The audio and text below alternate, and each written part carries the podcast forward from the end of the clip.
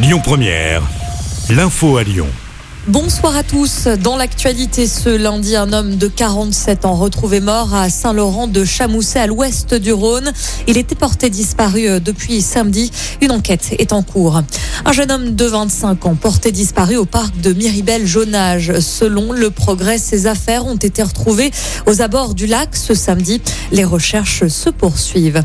Un couple de sexagénaires originaires du Rhône grièvement blessé dans un accident en Haute-Loire hier soir à Issingeau. Le bilan est lourd après cette collision frontale entre deux voitures.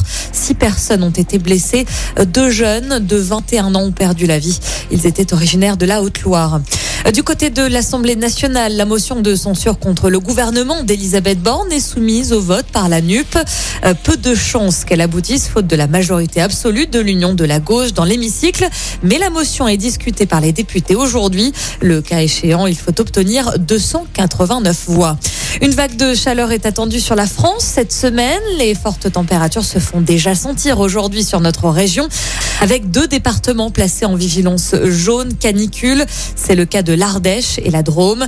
La fin de semaine s'annonce particulièrement chaude à Lyon avec des températures dépassant les 40 degrés ce week-end. On parle cinéma également dans l'actualité. Si vous souhaitez assister à la soirée d'ouverture du Festival Lumière, sachez que la billetterie vient d'ouvrir. Les places sont disponibles sur le site internet du festival ou bien directement à l'Institut Lumière dans le 8e arrondissement de Lyon. La cérémonie d'ouverture se tiendra le 15 octobre prochain euh, du côté de la halle Tony Garnier. Et puis en vélo, les coureurs du Tour de France se reposent aujourd'hui avant de reprendre la route demain pour la dixième étape.